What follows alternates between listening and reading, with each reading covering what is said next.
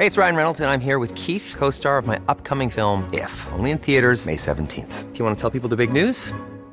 All right, I'll do it. Sign up now and you'll get unlimited for $15 a month in six months of Paramount Plus Essential Plan on us. Mintmobile.com slash switch. Upfront payment of $45 equivalent to $15 per month. Unlimited over 40 gigabytes per month. Face lower speeds. Videos at 480p. Active Mint customers by 531.24 get six months of Paramount Plus Essential Plan. Auto renews after six months. Offer ends May 31st, 2024. Separate Paramount Plus registration required. Terms and conditions apply if rated PG. Ahora inicia A la Una con Salvador García Soto. A la una. Donde la información fluye, el análisis se explica y la radio te acompaña. A la una con Salvador García Soto. A la una. Comenzamos.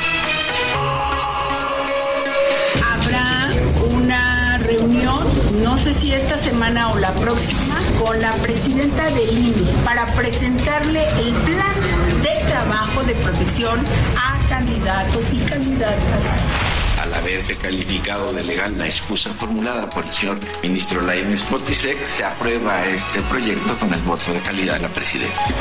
Está podrido el Poder Judicial, o para no decirlo tan fuerte, está secuestrado. Consejera Presidenta, consejeras y consejeros representantes de partidos políticos, la letra asociada es A. Este es un recurso que yo no tenía previsto para mí. Estamos en un proceso electoral muy grande, en el escenario de un recorte presupuestal importante y si yo puedo aportar a mitigar los efectos de ese recorte, con mucho gusto lo haré.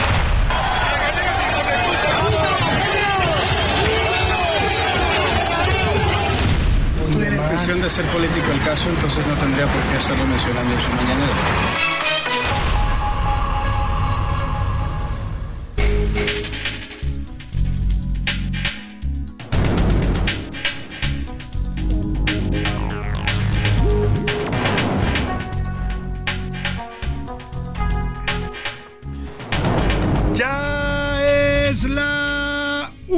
La tarde en punto en el centro de la República y los saludamos con mucho gusto porque estamos iniciando a esta hora del mediodía a la una, el espacio informativo que hacemos para usted todos los días a esta hora del día, sin falta. Aquí estamos listos, puntuales, preparados y de muy buen ánimo para llevarle la mejor información, la información más importante de lo que está ocurriendo en el país, en la ciudad y en el mundo. Se la estaremos reportando en las siguientes dos horas en las que le tendremos muchas historias, noticias, entrevistas. Vamos a hablar con los protagonistas de los temas importantes que están ocurriendo en el país y en el mundo en este jueves primero de febrero. Al fin al fin es jueves. Pongan por ahí un aplauso, señor operador, porque se acabó enero. Qué largo se hace el mes de enero y qué pesado con su famosa cuesta. Esperemos que en febrero ya nos vaya un poco mejor, se empiece a reactivar la economía de cada quien, se lo deseo de corazón, para que ya salgamos de las deudas, esos tarjetazos de fin de año, ¿no? Es uno feliz ahí dando tarjetazos, comprando regalos, pagando los viajes, la cena, pero cuando llega el cobro, que normalmente llega en enero, pues es cuando nos golpea la realidad. Pero bueno, vamos a iniciar febrero y vamos a hacerlo con la mejor actitud, con las mejores ganas de que nos vaya muy bien a todos en este mes. Y la música de este jueves justamente se la vamos a dedicar al mes de febrero, que estamos inaugurando el día de hoy, después de mil días de, enero, eh, pues este febrero es especial, tendrá 29 días, tenemos año bisiesto, ¿eh?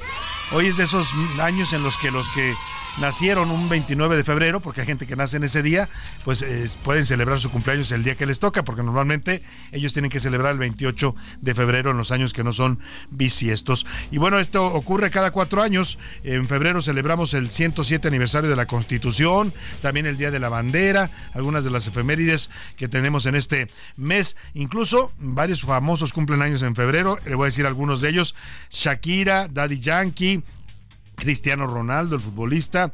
Michael Jordan también es del mes de febrero, cumple el 9 de febrero. Rihanna, el 20 de febrero. Vicente Fernández cumpliría años, ya pasó a mejor vida el charro de Huentitán, pero cumpliría años el 17 de febrero. Y bueno, también aquí en la, la UNA tenemos cumpleañeros porque ahí anda José Luis Sánchez que nació un 25 de febrero. Febrero tendrá en total 672 horas y también para todos los que les gusta el deporte del fútbol americano, pues es el mes del Super Bowl. Así es que bienvenido febrero, te damos la bienvenida con todo el, ánimo y las ganas de que nos traigas muchos mejores eh, días y noticias que el mes de enero. Vámonos al resumen de noticias para comenzar con esta emisión informativa. A la una, con Salvador García Soto. Exigencia después del reportaje publicado por el periodista Tim Golden en el que aseguró que de acuerdo con testigos de protegidos de la DEA durante la primera campaña de López Obrador en el año 2006 habría recibido dinero del cártel de Sinaloa, hoy el mandatario mexicano exigió escuche usted, un pronunciamiento y una disculpa del gobierno de Biden. Ayer hubo algunos eh, medios en Estados Unidos que reportaron posicionamientos del Departamento de Justicia, pero no ha habido todavía un comunicado. El Departamento de Justicia decían que esa investigación se cerró desde 2011 y que no tenían ninguna eh, investigación ellos abierta en contra del presidente mexicano. Hoy López Obrador le dice, quiero que se pronuncie el gobierno de Biden y se disculpen. El presidente está amenazando con escalar esto a un tema incluso a nivel diplomático. Y arrancan, el Congreso de la Unión arranca sesiones ordinarias este jueves cerca de las 11.30 de la mañana. La Cámara de Diputados comenzó con su sesión ordinaria, mientras que en el Senado hará lo propio cerca de las 2 de la tarde. Este último es el último periodo de la sexagésima quinta legislatura, es el último periodo ordinario y será decisivo, pues Morena y sus aliados intentarán aprobar varias reformas que les va a enviar el presidente el próximo 5 de febrero, entre ellas las de pensiones, que por cierto, el PRI y Xochitl Gálvez ya dijeron que van a apoyar la reforma a las pensiones, que están de acuerdo con lo que propone López Obrador, de que la gente tenga una pensión más digna. Y ayuda divina. En Chiapas, la comunidad Maya Am, en que se encuentra en vías de extinción, realizó una ceremonia para pedirle a los dioses mayas y a los abuelos que terminen con la violencia que impera en Chiapas. A ese nivel estamos llegando, ya le decía ayer, a encomendarnos a las divinidades, porque los humanos, las autoridades humanas que nos gobiernan, no pueden o no quieren combatir a la violencia. Y mal tiempo. Dos fenómenos meteorológicos se van a juntar y ocasionarán bajas temperaturas y lluvias en prácticamente todo el territorio nacional. Se trata del Frente Frío 32 y la quinta tormenta invernal que van a ingresar este jueves eh, y con ello, bueno, pues el frío y las lluvias serán la constante en los próximos días. Prevéngase porque se nos viene fuerte el descenso de temperaturas, le voy a contar. En la segunda hora de la una le voy a platicar de la nueva prueba doméstica que se puede realizar para detectar el virus del VIH-Sida. Se trata de una innovación que ayudará a los pacientes a mejorar sus cuidados. Y en los deportes, bandera cuadros, después de 11 años con el equipo Mercedes y 7 campeonatos mundiales, Lewis Hamilton, el piloto de Fórmula 1, se vestirá de rojo como nuevo piloto de la escudería Ferrari. Además, nos va a contar Oscar Mota, los Pumas empataron a dos goles ayer con el Necaxa en juego de ida y también vuelta en la ciudad universitaria. En el entretenimiento, Nayar nos va a contar sobre lo sucedido en los TikTok Awards. Oiga, ya hay premios de los TikToks y Belinda presentó su nuevo sencillo Cactus, donde dicen que le dedica algunas líneas todavía a Cristian Nodal. Mucho que informarle en este jueves. Quédese con nosotros aquí en A la Una, jueves que ya huele a viernes. Así es que vamos a ponernos de buen ánimo mientras le informamos y le llevamos lo más relevante con este equipo de profesionales del periodismo, de la información que me acompañan. Soy Salvador García Soto y le doy la información, le doy la bienvenida a la información que usted debe conocer el día de hoy.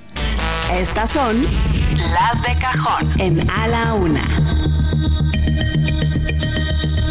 Una de la tarde con ocho minutos, vamos directo a la información en este jueves. Esta mañana el presidente López Obrador volvió a hablar sobre el reportaje publicado por el periodista estadounidense Tim Golden en la plataforma de ProPública. El presidente lo calificó al periodista dos veces premio Pulitzer de los Estados Unidos como un mercenario. También dijo que debería recibir un premio el señor Tim Golden, pero a la calumnia. Deberían de darle el premio a la calumnia. Es un mercenario al servicio de la DEA. Pero ¿cómo va a calumniar impunemente? ¿Cómo va a hacer un reportaje sin presentar pruebas? Él es un, un peón, un mercenario. Mire, yo entiendo que el presidente pues se posicione, se defienda de su versión, diga que es falso, pero eso de estar atacando a los periodistas es algo como que le gusta al presidente estar descalificando gente. Es un periodista acreditado en Estados Unidos, en el mundo, pues tiene los premios Pulitzer, fue corresponsal en México.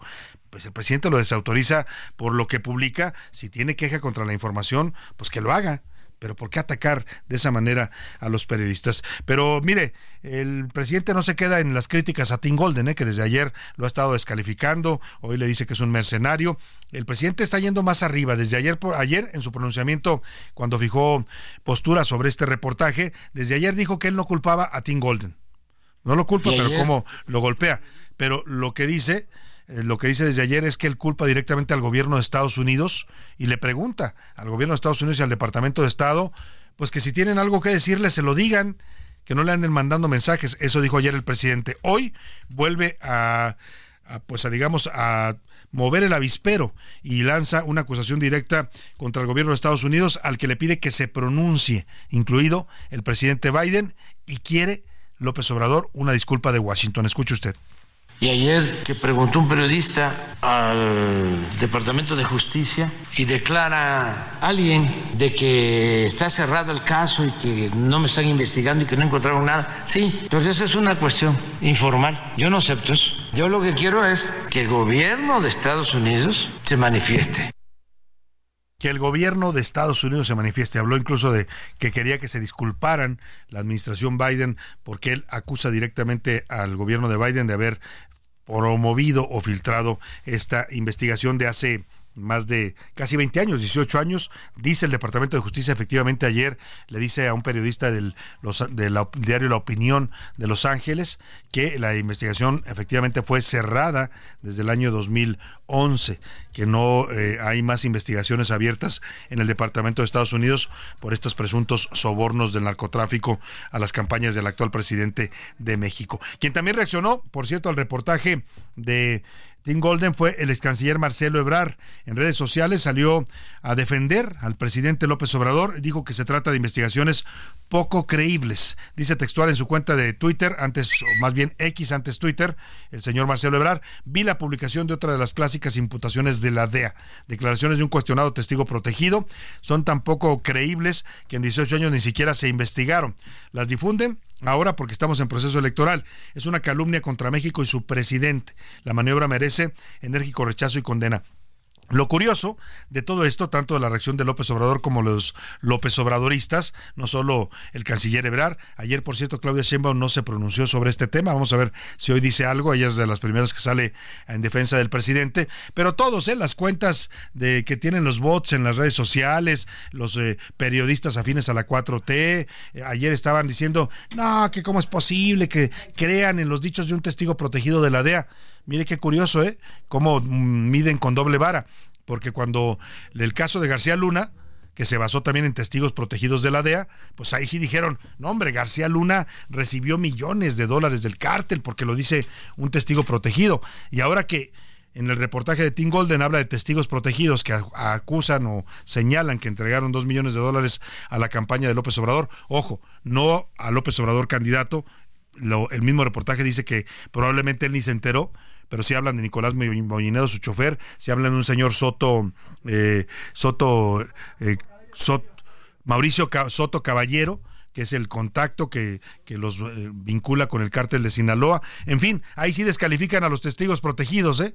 Es curioso cómo tienen doble vara los de las la ya habló la candidata, precandidata todavía oficialmente de Morena a la presidencia de la República, Claudia Sheinbaum, sobre este reportaje y esto es lo que dijo. El presidente en la mañana dijo que es absolutamente falso, pero es importante comentarlo, porque son cosas que no se pueden dejar pasar. Fíjense de dónde viene esto. Es una investigación que se hizo en el 2010. Sí. Por agentes de la DEA. Y después entró a un comité de esa institución de la DEA en donde se analizó y se desechó por falta de pruebas en el 2011.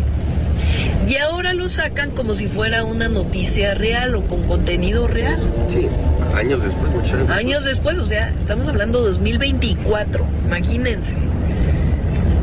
¿Cuál es el objetivo? Pues obviamente que eh, no quieren a nuestro movimiento. No decir más cosas porque luego el INE nos regaña. Ah, caray.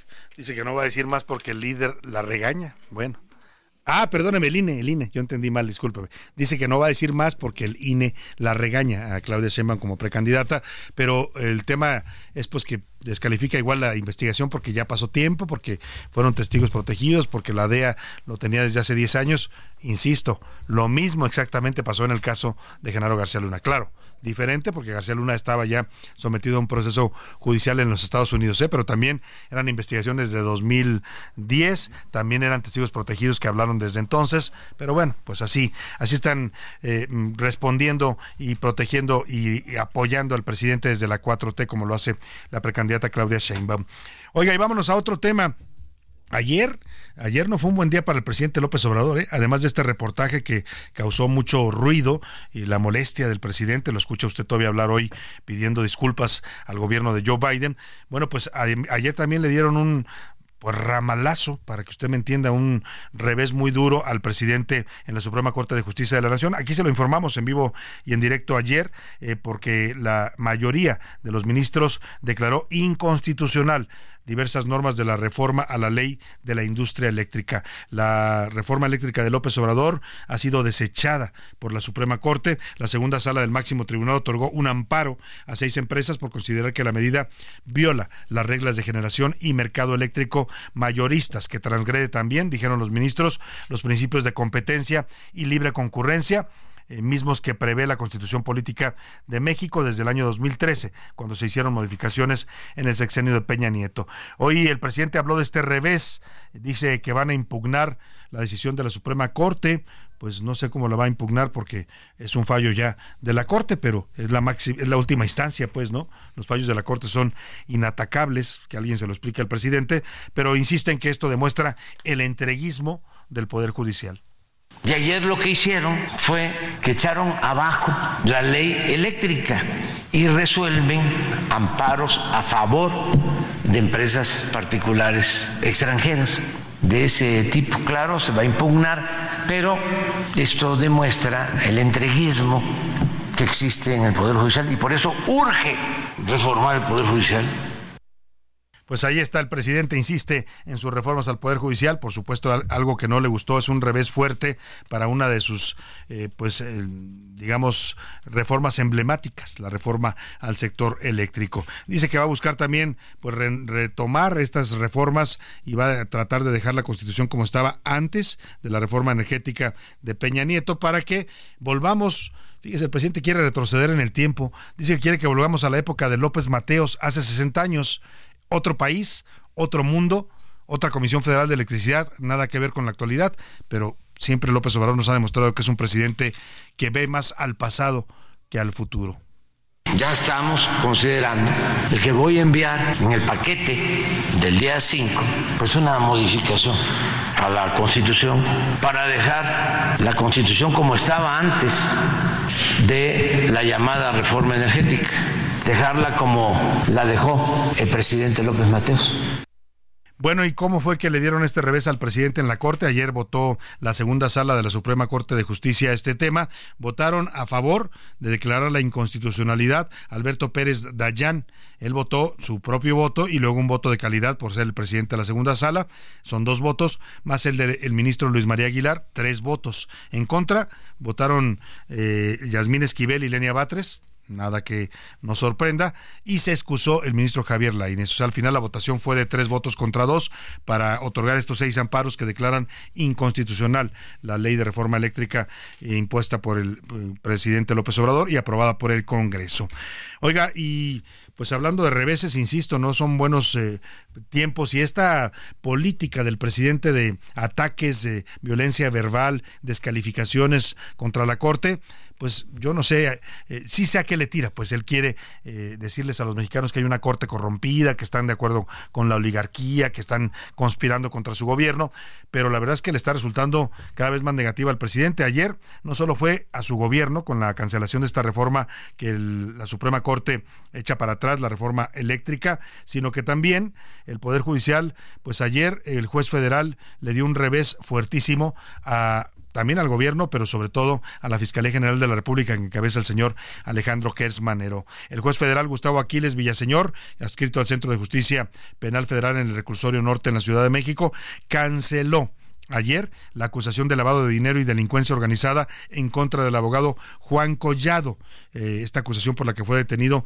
en 2019. Es el abogado, le llaman el abogado de los poderosos, porque es abogado de Carlos Salinas, de Enrique Peña Nieto, de Manlio Fabio Beltrones, de varios políticos priistas eh, importantes. Él les llevaba no solo sus asuntos jurídicos, dicen que también sus asuntos financieros, ¿no? Como las inversiones en paraísos fiscales allá en Andorra. En fin, todo lo que salido en este tema de señor Collado. Por lo pronto, el juez dice que no hay elementos para la principal acusación que le hacía la Fiscalía General de la República, que era por delincuencia organizada y lavado de dinero. Con esto, el juzgador ordena la libertad inmediata de Juan Collado, aunque deberá continuar con vigilancia mediante un brazalete electrónico, y el único proceso penal que queda vigente es por defraudación fiscal por un monto de 36 millones de pesos. Pues al presidente no le gustó el fallo, otra vez repitió su argumento de que esto es una muestra más de que el Poder Judicial está prohibido.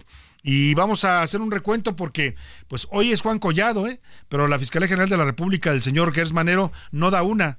El señor Gers Manero no lo vemos, ya hemos dicho que quién sabe dónde viva o dónde esté, o porque nunca aparece públicamente, pero son reveses tras reveses. Hemos cuestionado aquí que en cada fallo el presidente que se queja y, y, se lamenta y se lamenta a la Suprema Corte de Justicia, al Poder Judicial, pero nunca critica la falta de efectividad de la Fiscalía General de la República. Al final los jueces los que hacen es revisar lo que la Fiscalía acusa revisan las pruebas, la integración de los de las averiguaciones previas y si no están bien hechas, si no hay pruebas contundentes, pues le dicen que no, como acaba de pasar en el caso de Collado, pero el presidente culpa de todo al poder judicial. Este es un recuento de este y otros muchos reveses que ha recibido la Fiscalía General de la República por no saber hacer su trabajo, que es demostrar la culpabilidad de los acusados. La Fiscalía General de la República, encabezada por Alejandro Gertz Manero, va de fracaso en fracaso. Y es que en cinco años no ha podido judicializar los casos de más importancia para este gobierno. El 24 de febrero del 2023, un juez canceló el proceso en contra de la exsecretaria de Desarrollo Social, Rosario Robles Berlanga. Ella fue arrestada en agosto del 2019. Por si fuera poco, dejó la vía abierta para que esta exfuncionaria en tiempos de Peña Nieto proceda con sanciones en su contra. Ayer la Fiscalía General de Justicia de la Ciudad de México confirmó que la licencia con la que la Fiscalía General envió a Rosario a la cárcel sí era falsa. Habla Mariana Moguel, hija de Rosario Robles, en 2023 pero además una licencia con una dirección completamente inexistente en la Ciudad de México. La licencia de mi madre, ustedes lo recordarán, que es de carácter permanente, Mientras que el abogado Juan Collado fue absuelto de los delitos de lavado de dinero y delincuencia organizada. Con la resolución del juez Gustavo Aquiles Villaseñor, ya solo queda un delito en su contra por defraudación fiscal de 36.7 millones de pesos. También fue arrestado en 2019. En el caso Lozoya, a pesar de que este exdirector de Pemex se convirtió en testigo colaborador y acusó directamente a 70 personas, entre ellos Luis Videgaray, exsecretario de Hacienda, a Enrique Peña Nieto, expresidente de la República, al exdirigente panista Ricardo Anaya y al expresidente Felipe Felipe Calderón, no se ha logrado una sola detención importante. En noviembre del año pasado, Lozoya incluso recuperó una propiedad en Lomas de Besares, al poniente de la Ciudad de México, que está valorada en 38 millones de pesos. Al exgobernador panista Francisco Javier García Cabeza de Vaca, la Fiscalía General de la República no ha podido detenerlo. A pesar de que se emitió una orden de aprehensión en su contra en diciembre pasado, la jueza octava de distrito de Tamaulipas, Adriana Yolanda Vega Marroquín, concedió un amparo al exgobernador. Consideró que la Fiscalía no presentó las pruebas suficientes. Luis Cárdenas Palomino, cercano a Genaro García Luna, exsecretario de Seguridad en tiempos de Calderón, fue absuelto por los cargos de tráfico de armas en el caso Rápido y Furioso. Mismo caso, la Fiscalía Fiscalía General de la República no presentó las pruebas suficientes. Facundo Rosas, excomisario general de la extinta Policía Federal, fue detenido hace unos días, pero no por el caso, sino por presuntamente atropellar a una mujer, acusado de homicidio doloso. En el caso Ayotzinapa, el procurador general de la República, Murillo Karam, está encarcelado. Sin embargo, los ocho militares que estaban encarcelados por el caso seguirán su proceso en libertad, medida que no le gustó a la Fiscalía. Sin embargo, y a pesar de que los fracasos son de la Fiscalía, el presidente López Obrador le echa la culpa al Poder Judicial está podrido del Poder Judicial, o para no decirlo tan fuerte, está secuestrado. Para A la Una con Salvador García Soto, Milka Ramírez. Pues ahí está el recuento de los fracasos de la Fiscalía General de la República. Solo esta semana, solo esta semana, en el mes de enero, cayeron mm, varios casos que no pudo acreditar adecuadamente el Ministerio Público Federal. Casos, el caso de los militares del caso Ayotzinapa, el caso Colosio el segundo tirador que le dieron revés, el caso de Juan Collado, el caso de los migrantes en Talpa, el caso de la estrefa maestra. Bueno, hasta les sacaron ya que sí le pusieron una licencia falsa a Rosario Robles con tal de meterla a la cárcel. Bueno, pues así están las cosas con la Fiscalía General de la República. Inauguramos la música de febrero con esto que se llama Te Quiero, del gran Andrés Calamaro, músico argentino. Heraldo Radio, la H se lee, se comparte, se ve y ahora también se escucha.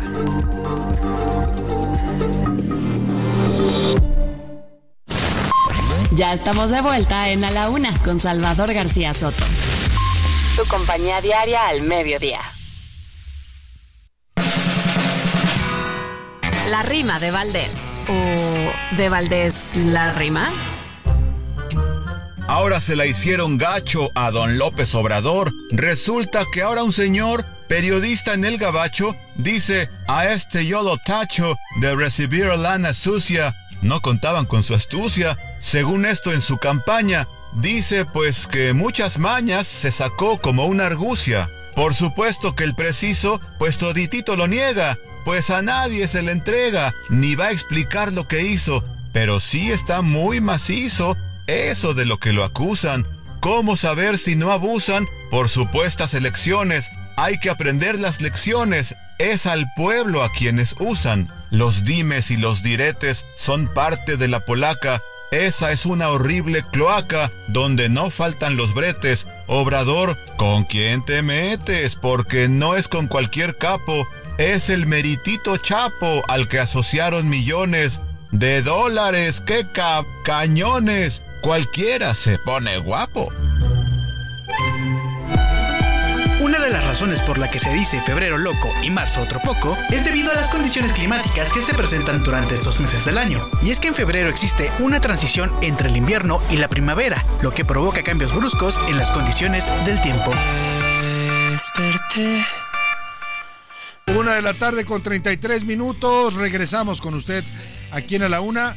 Tenemos mucho más que informarle, pero estamos volviendo con esta canción que se llama 16 de febrero. Es de Chetes, un cantante chileno, y Emanuel del Real, que es el bajista de Café Tacuba, una colaboración que hicieron en el año 2006 para este tema que se volvió pues eh, muy famoso en Chile y en Latinoamérica. Fue hecho para una película chilena llamada Fuera del Cielo pero hoy pues se conoce más la canción que incluso la película. Seguimos dándole la bienvenida y celebrando el inicio del mes de febrero. A la una, con Salvador García Soto.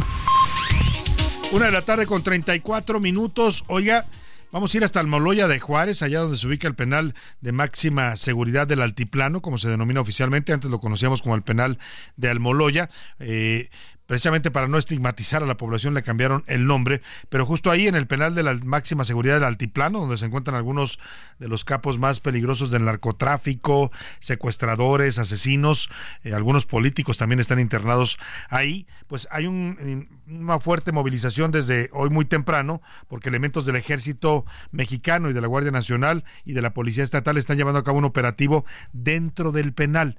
Están buscando armas, droga, cualquier cosa ilegal pues, en las eh, celdas de este penal de máxima seguridad. Vamos contigo, Gerardo García, te saludo allá en la entidad mexiquense. Cuéntanos de este operativo en el penal del Altiplano. Buenas tardes.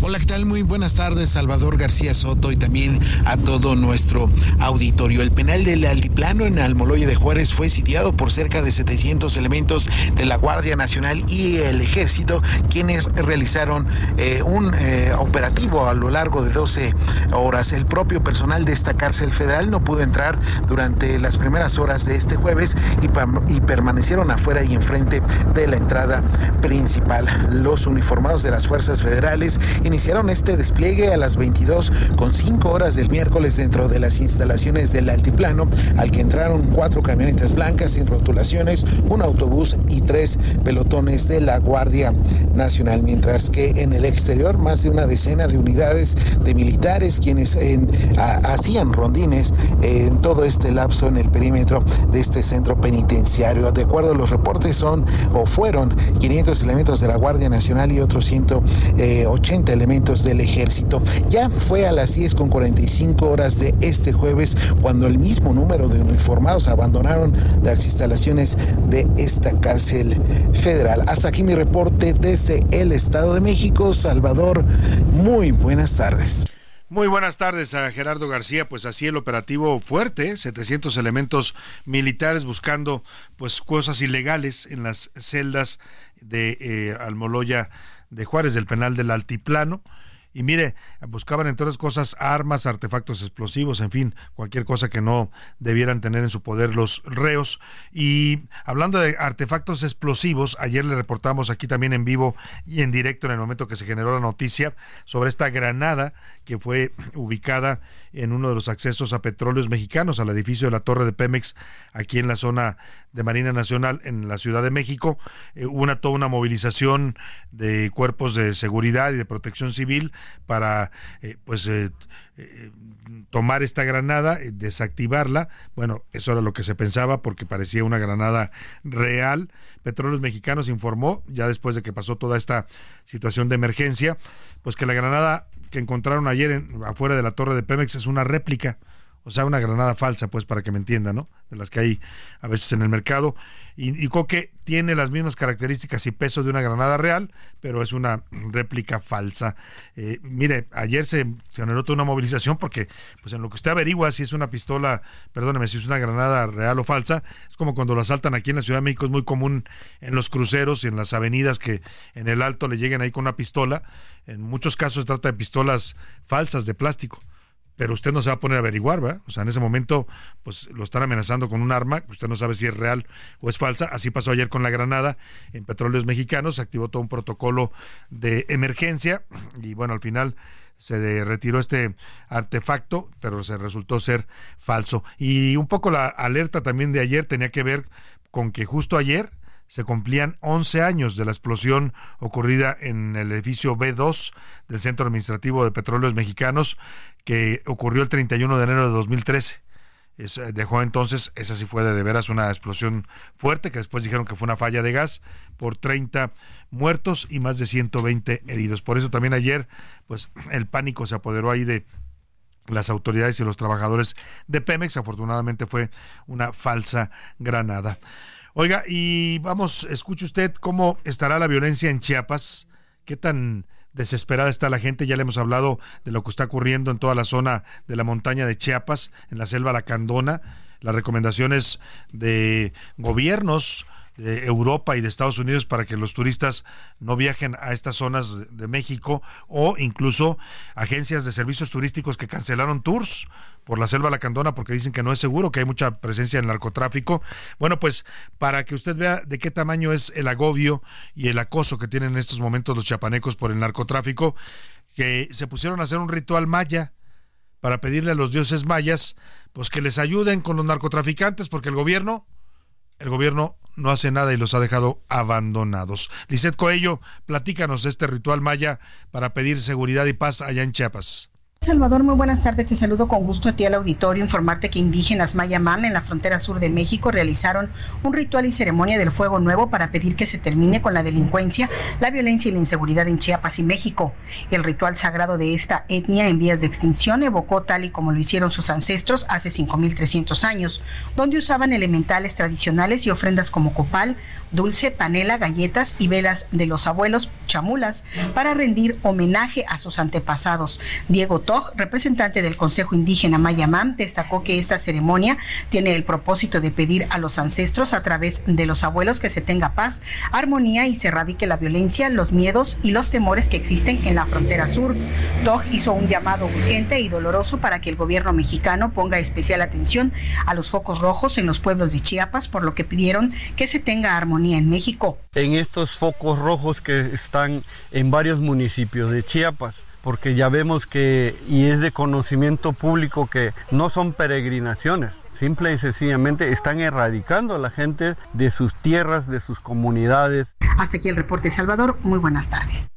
Muy buenas tardes, Alicet Coello. Pues ya lo decía este líder de la comunidad maya allá en Chiapas, eh, cuando ven a la gente cargando sus cosas, sus pertenencias y tratando de huir de sus comunidades de origen, no son peregrinaciones, dice él, son desplazados. La gente está teniendo que abandonar sus comunidades por la violencia del narcotráfico y porque no hay autoridad que se presente para apoyarlos. Y mire, para documentar el tema de la gravedad de lo que está pasando en Chiapas, hace unos minutos la Embajada de Estados Unidos en México emitió una alerta de seguridad nivel 2 para ciudadanos norteamericanos que quieran viajar a Chiapas. Esto ante los hechos violentos que se han registrado en los últimos días.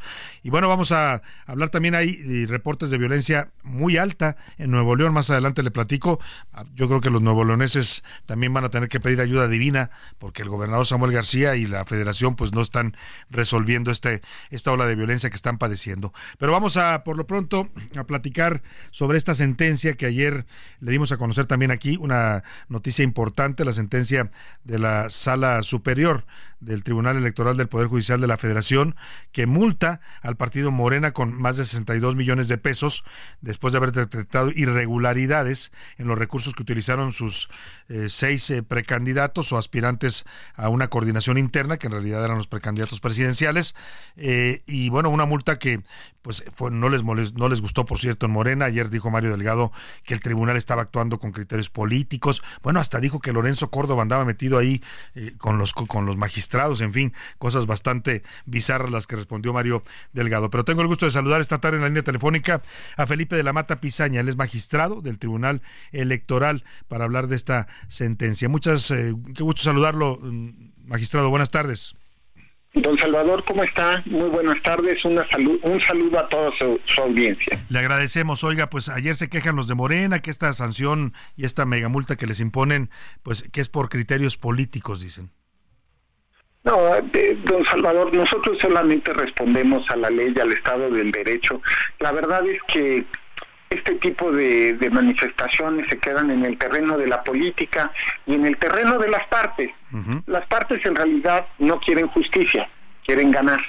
Cuando la autoridad eh, no les puede dar la razón porque no la tienen, pues evidentemente se generan eh, pues molestias, enojos.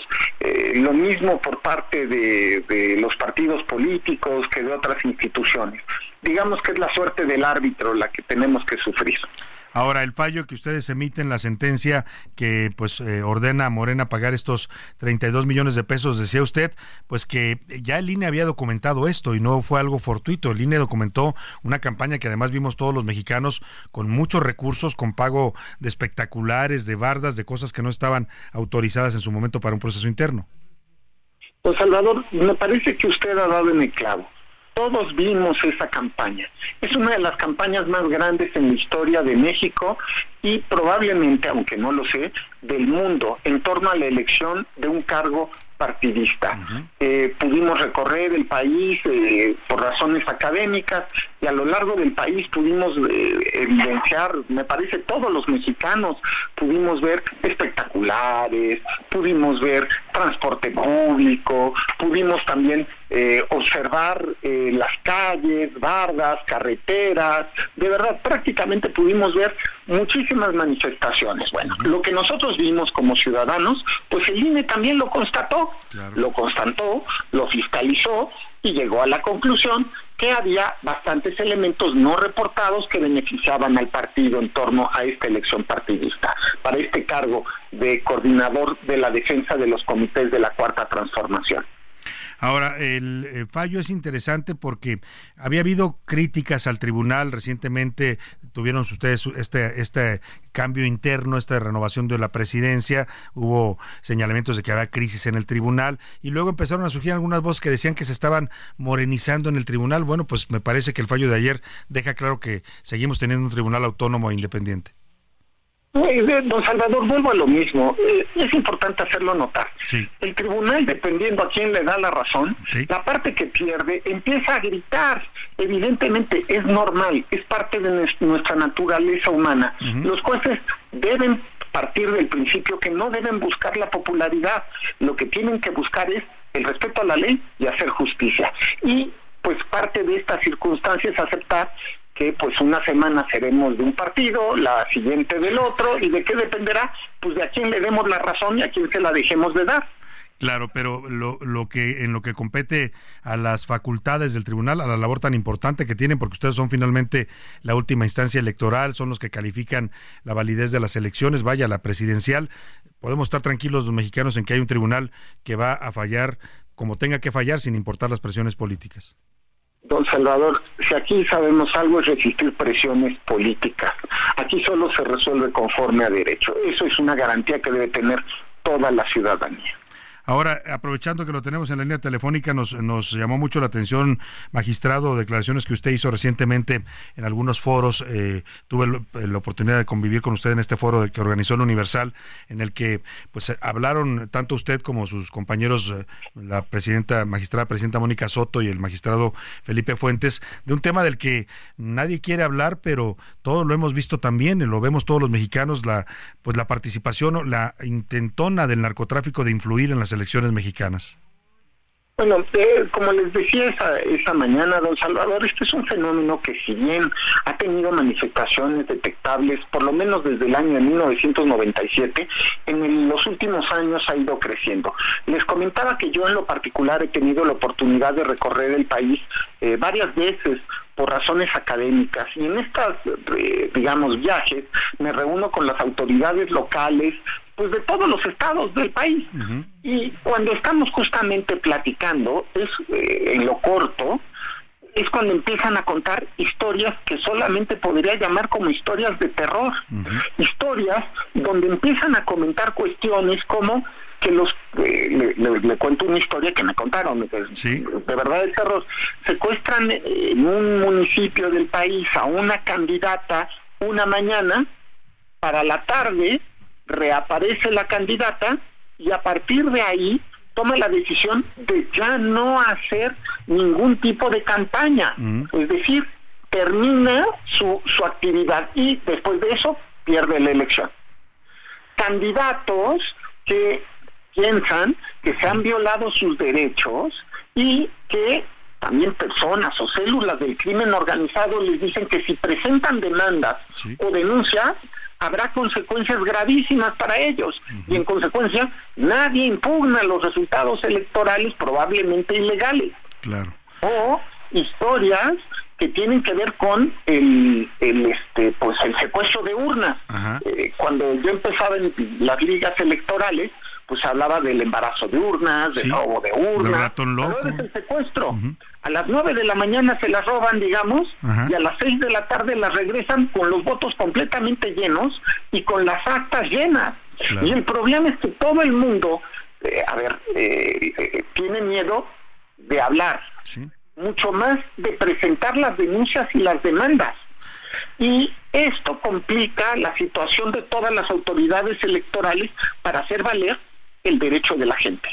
Sin duda alguna. Ahora, ante estas evidencias ya cada vez más contundentes de que los grupos del crimen organizado están intentando influir, favorecer a algunos candidatos, poner candidatos a presidentes municipales, a diputados, ¿qué, hacer desde la perspectiva de la justicia electoral? ¿Hasta dónde puede llegar eh, pues la acción del tribunal en este sentido? Mire, don Salvador, nosotros hemos hecho algunas cosas. Ahora, Eh, le voy a decir un caso de una gubernatura donde en el año 2021 identificamos claramente que en cuatro municipios se había dado presión a los electores y secuestro de las urnas. Anulamos los municipios donde se dio este fenómeno y le ordenamos al INE que llevara a cabo una serie de actividades, actividades que tenían que ver con la formación de un mapa de riesgo, crear una facultad de atracción eh, urgente para justamente en casos municipales donde hubiera este tipo de cuestiones, pues de plano que el Consejo General del INE fue el que llevaba a cabo la elección, porque sin duda las presiones de estas personas es mucho, son mucho más poderosas en el ámbito municipal que en el ámbito nacional. Y la otra, a ver, e, estas cuestiones se pueden adoptar sin necesidad de grandes reformas electorales, pero la verdad es que se tiene con el tiempo y con una reforma que hacer un cambio de paradigma en la ley. Me parece que mucho el problema es que todas las casillas se instalan el mismo día de la elección y todos los electores son fácilmente presionables porque todos llegan el mismo momento a votar. Quizá tenemos que replantearnos el sistema que está basado en paradigmas de los 90 para que, por ejemplo, se pueda analizar la posibilidad de que haya voto anticipado. Claro, como, en varios países lo existe, ¿no? Claro, claro. Voto por internet, voto electrónico, votos en centros de votación, otras posibilidades, especialmente en aquellos municipios donde están estos fenómenos. Pero para eso primero tenemos que crear un mapa de riesgo que nos diga cuáles son los municipios donde puede haber problema. Sí, pues ya el INE emitió ahí un estudio donde dice que hay 25% de distritos electorales que tienen problemas severos de violencia. Sería una primera guía para ver por dónde puede venir esta problemática en las actuales elecciones. Estaremos muy atentos, por supuesto, al trabajo del Tribunal Electoral del Poder Judicial de la Federación y le agradezco mucho, magistrado Felipe de la Mata Pizaña, que nos dé estas explicaciones para nuestra audiencia. Don Salvador, le mando un abrazo a usted y a todos su auditorio. Muchas gracias, muchas gracias. Ahí está, pues la explicación del mm, tribunal. No le gustó a Morena la sanción, pues dice, pues sí, el, tribunal es el árbitro, ¿eh? Por supuesto, si pita a favor de uno, pues van a decir, ah, está vendido con ese. Pero si pita a favor del otro, ah, no, se vendió al otro. Lo que tiene que hacer el tribunal es mandarlos a iba a decir una expresión española, pero no, mandarlos por un tubo y, y, pues hacer su trabajo aunque no les guste a los partidos. Vámonos a los deportes, que ya llegó por aquí a la cabina el señor Oscar Mota. Los deportes en A la Una con Oscar Mota. Señor Mota, ¿cómo está usted? Bienvenido. Mi querido Salvador García Soto, amigas y amigos, hoy un gran día para ganar. Me quedé escuchando atentamente la expresión que ibas a utilizar hace unos instantes porque... no sabes cuál es, Oscar. Yo no creo que sí, yo creo que sí, porque justo hace unas horas ahí mandaron al piloto español Carlos Sainz de Ferrari. Allá lo mandaron. Allá lo mandaron. Porque, a ver, santas transacciones, querido Salvador García Soto. Resulta que hoy por la mañana nos enteramos que Lewis Hamilton, siete veces campeón mundial de la Fórmula 1, 11 años en Mercedes, va a dejar Mercedes y se va a Ferrari. Eso está ya confirmado. ¿Qué significa esto para los amigos y amigas que nos están escuchando? A ver, lo voy a poner en un término, digamos, muy, muy rápido. Imagínense que hoy yo les informo que André Pierre Guignac firma con Rayados. Claro, después de tanto tiempo en los Tigres, ¿no? De ser un símbolo de Tigres. O, que Messi, hubiera salido del Barcelona directo al Real Madrid. Claro, exacto. Así, o sea, eh, de, ese tamaño. Es como que se va a la competencia, al contrario. Tal cual, al cabalino rampante, todo orgulloso. El asunto es ese, que como eran dos pilotos, Carlos Sainz, que era el otro, junto con Charles Leclerc, pues yo creo que sí ya me lo, me lo mandaron allá. Allá. justamente ese lugar. A donde dicen los españoles. Efecto Hamilton, querido Salvador, a cuatro horas que se ha manejado esto a través de, de, Europa y demás, pues bueno, ya las acciones de Ferrari en la bolsa mexicana, eh, la bolsa mexicana, estaba pensando otra cosa, en la bolsa de valores de Estados Unidos, no, es que ahorita voy a comentar algo de la América, que va a la bolsa mexicana, en la bolsa de valores de los Estados Unidos subieron un 10% las acciones de Ferrari. Nada más con la llegada de Nada más con el puro anuncio, o sea, Hamilton no se ha puesto ni siquiera el Nomex, ha llegado espiritualmente a Ferrari, no ni siquiera ha entrado y ya subieron 10%. Esto significa de 62 mil millones el valor que tienen las acciones en Ferrari, ahorita cuestan 70 mil millones. Y esto va a ser al otro año, imagínate, quiero Salvador. Claro, oye, pues interesantísimos los movimientos en la Fórmula 1. ¿Y el Checo Pérez? Básicamente, se queda en Red Bull, dos años más, dos, años, más, se queda en Red Bull. Entonces, pues esperemos que esta sea una temporada, una pretemporada que va a iniciar a finales de febrero, donde primero ya no me molesten tanto al Checo y ahora sí se dediquen un poco más a, ver lo de Hamilton y Leclerc, ¿no? Sin duda alguna. Bueno, pues nos platicas más adelante, empataron tus Pumas. Eh, y estuvo bueno el partido, lo platicamos en el próximo. En la siguiente hora volvemos con Oscar Mota. Vámonos a despedir la primera hora con Amor de Febrero de Jay Wheeler. El título hace referencia a lo efímero que dura febrero porque son solamente 28 días.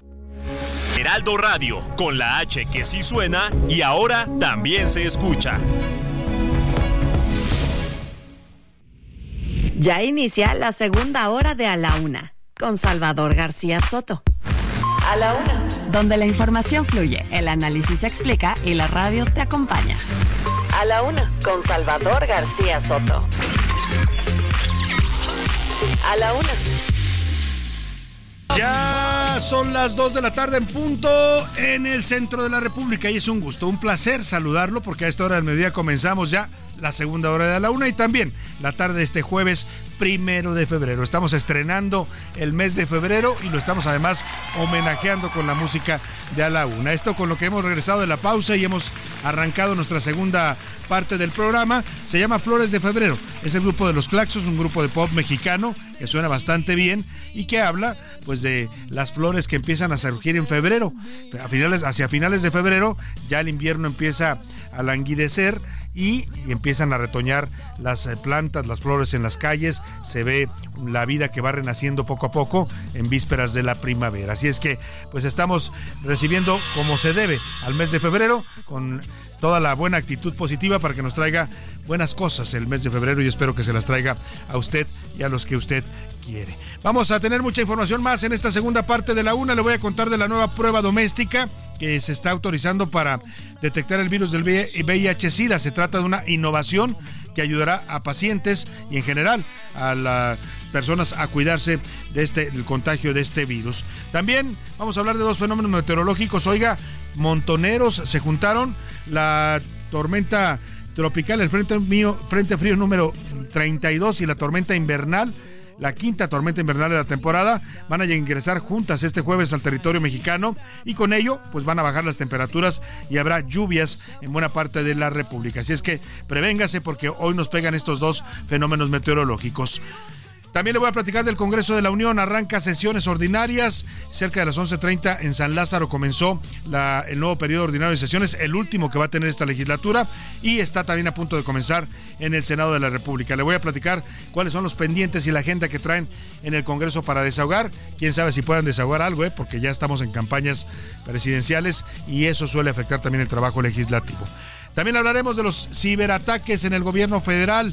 Esto después de que se filtrara una lista de periodistas con datos personales sensibles en la presidencia de la República. ¿Qué está pasando en este gobierno? Han incrementado los ataques y los caqueos cibernéticos pues porque dicen que no le destinan presupuesto a esta materia. Le voy a tener toda la información. Seguiremos hablando de deportes con Oscar Mota y también en entretenimiento con Anaí Arriaga. Mucho todavía para informarle, mucho para compartir con usted en esta segunda hora del programa. Donde quiera que me esté escuchando, le mando un abrazo afectuoso. Si está en casita preparando los sagrados alimentos, si está en la oficina escuchándonos con sus audífonos puestos, muchos saludos. Sonría, no, no, no haga mucho relajo porque se van a dar cuenta que anda usted haciendo, escuchando el radio. También eh, si está en el tráfico de su ciudad. Ánimo. Le mando un saludo a todos los que nos ven también a través de nuestra camarita. Eh, me vio por ahí ya una buena amiga, Paula Selene, me, me, pide que le invitemos tamal. Me agarraron comiendo tamal aquí en la cabina porque estamos conmemorando ya la llegada del Día de la Candelaria aquí en el Heraldo de México y nos regalaron tamales. Así es que vámonos, vámonos con mucho más para usted en esta segunda hora de A la Una. A la Una, con Salvador García Soto. Dos de la tarde con cinco minutos. Vámonos directo a más información en esta segunda hora de a la una. Oiga, la eh, pandemia del VIH-Sida, esa pandemia no la hemos terminado, sigue por extrañas razones. Dicen también que son intereses a veces de la industria farmacéutica eh, que vende medicamentos muy caros, los famosos antirretrovirales para tratar. Estoy hablando del VIH-Sida, una eh, epidemia y que se convirtió después en pandemia que pues la tenemos desde los años ochentas ha cobrado la vida de millones de personas en el mundo. Ah, hemos avanzado mucho en estos en estas décadas porque ya hoy el VIH/SIDA pues no es necesariamente una causa de muerte si se atiende, si se trata, si el paciente recibe sus tratamientos antirretrovirales, pueden tener una calidad de vida los eh, enfermos de VIH/SIDA pues normal Incluso se vuelven indetectables e y no contagian tampoco a otras personas. Esto es importante porque se están eh, siguiendo nuevos avances. Lo único que no llega es la vacuna. La vacuna contra el VIH-Sida, que uno se pregunta por qué razón han pasado ya casi 30, más de 30 años y no podemos tener una vacuna para esta enfermedad. Pero lo que sí se está autorizando ya en México, algo que ya se había autorizado en otros países, es eh, la, una autoprueba, una autoprueba para detectar el VIH-Sida en el organismo de una persona que se puede realizar en su propia casa. Se trata de un método innovador que permitirá a más, a más personas tener un diagnóstico pronto, algo que es vital ¿eh? para evitar que se desarrolle esta enfermedad, recibir un tratamiento a tiempo. Ya fue autorizada esta autoprueba que va a ser doméstica en la Comisión Federal de, Protección contra los Riesgos Sanitarios, la COFEPRIS. Vamos con esto que nos eh, cuenta Ricardo Romero. En México, continúa la lucha en contra del virus de la inmunodeficiencia humana. Este miércoles, la Comisión Federal para la Protección contra Riesgos Sanitarios aprobó el uso de una autoprueba para detectar la infección por VIH. El propósito de la prueba bajo la norma oficial mexicana para la prevención y control de la infección por VIH, NOM 010 SSA 2023, es garantizar diagnósticos adecuados y oportunos que faciliten el acceso a servicios de atención integral y vinculación a tratamiento, especialmente en poblaciones sin la posibilidad de realizarse pruebas de detección de VIH como grupos en situación de desigualdad y vulnerabilidad. De acuerdo con el Centro Nacional para la Prevención y el Control del VIH y el SIDA, el nuevo método representa una alternativa más cómoda y discreta para promover el autocuidado de la salud sexual. Pero, ¿cómo funciona? De acuerdo con la COFEPRIS, existen dos formas para obtener la autoprueba. En la primera, la persona toma una muestra de su propio fluido oral para someterlo a un análisis y obtener el resultado, ya sea en privado o bien en compañía de alguien de confianza.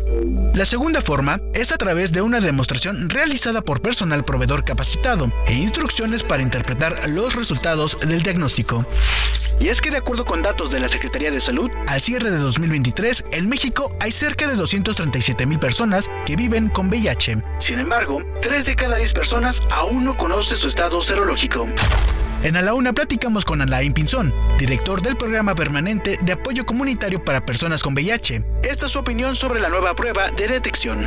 La autoprueba lo que hace es generar herramientas muchísimo más actuales, pero también cuidando la confidencialidad.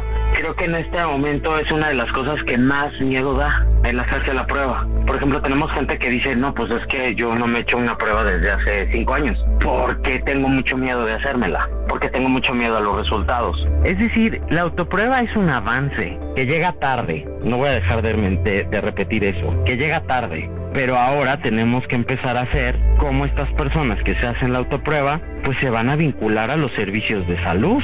Entonces, es un avance que se haya autorizado la autoprueba. Ahora tenemos que generar estrategias para que las personas que se hagan la autoprueba y salgan reactivas pues terminen vinculándose a los servicios de salud para iniciar tratamiento.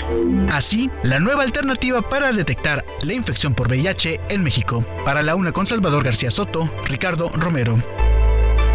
Bueno, pues ahí está, sin duda es un instrumento que ayuda, que va a apoyar a que más personas eh, pues sepan si llegan a contraer este virus, lo puedan detectar a tiempo. Lo que decía la Pinzón de esta asociación que apoya a personas con VIH en México, Vive Libre, pues es que llega tarde, efectivamente, ¿no? Hasta ahora usted tendría que irse a hacer una prueba a un laboratorio y mucha gente no se la hace por, por miedo.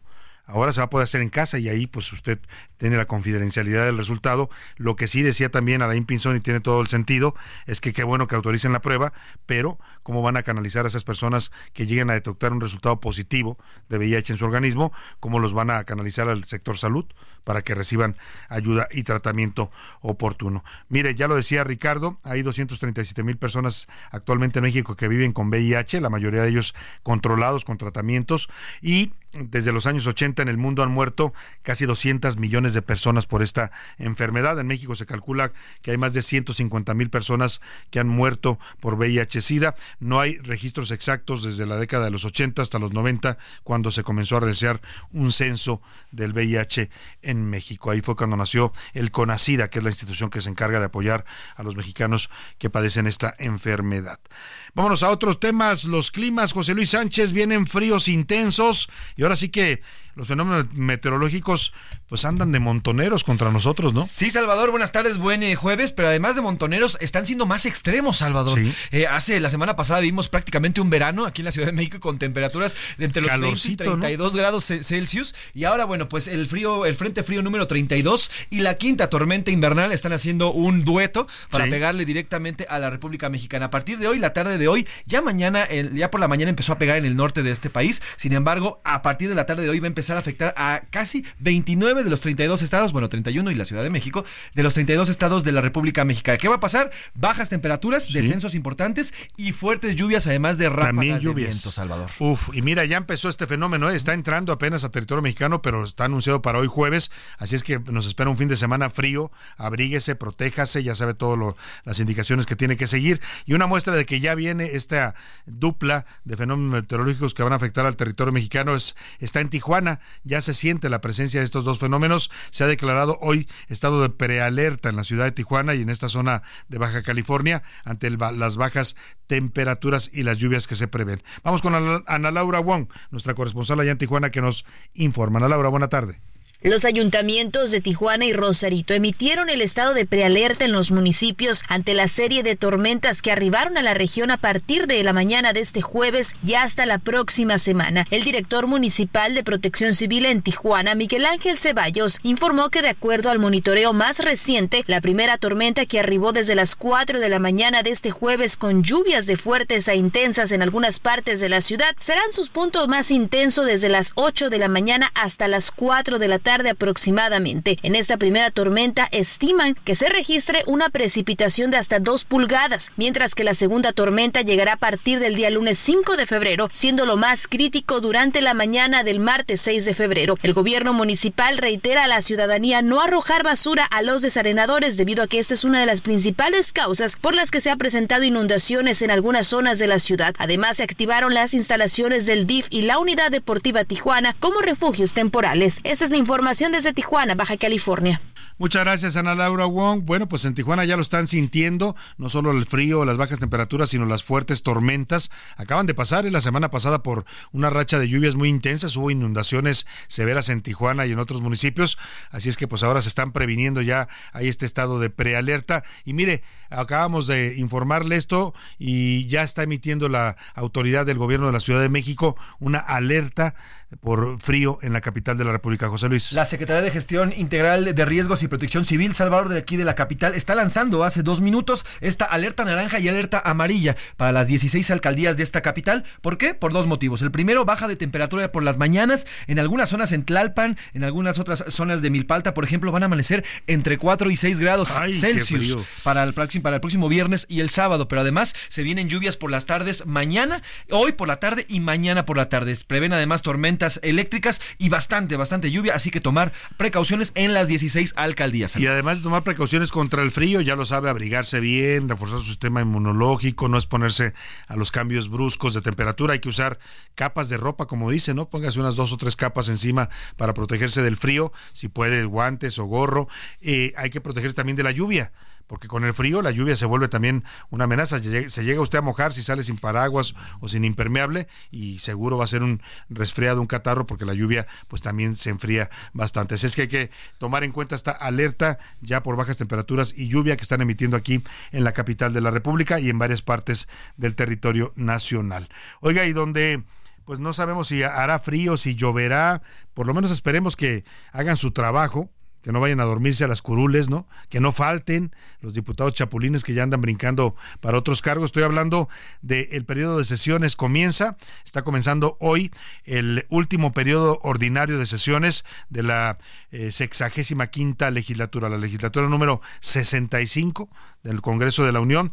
En el caso de la Cámara de Diputados a las once y media arrancaron los trabajos de este último periodo ordinario, que suele ser un periodo bastante improductivo de por sí los diputados no son muy productivos que digamos, pero este periodo, el último, termina siempre porque siendo muy improductivo se aprueban pocas cosas, porque como ya estamos en época de campañas electorales, pues los partidos, uno, los diputados a veces andan haciendo ya campaña, dos, eh, se pelean por cualquier cosa y es más difícil que lleguen a acuerdos porque están ya en una disputa por el poder. Y bueno, pues comienza este periodo en vísperas de que el presidente López Obrador mande, es el próximo lunes 5 de febrero, una serie de reformas constitucionales y legales que ha anunciado para esta última recta de su gobierno. ¿Cuáles son esas reformas? Ahora le platico, pero vamos por lo pronto hasta la Cámara de Diputados al Palacio Legislativo de San Lázaro, al oriente de la Ciudad de México, con Jorge Almaquio, para ver cómo está el ambiente. Jorge, ¿cómo andan los diputados? ¿Ya comenzaron a trabajar y van a trabajar en serio? Buenas tardes, Jorge.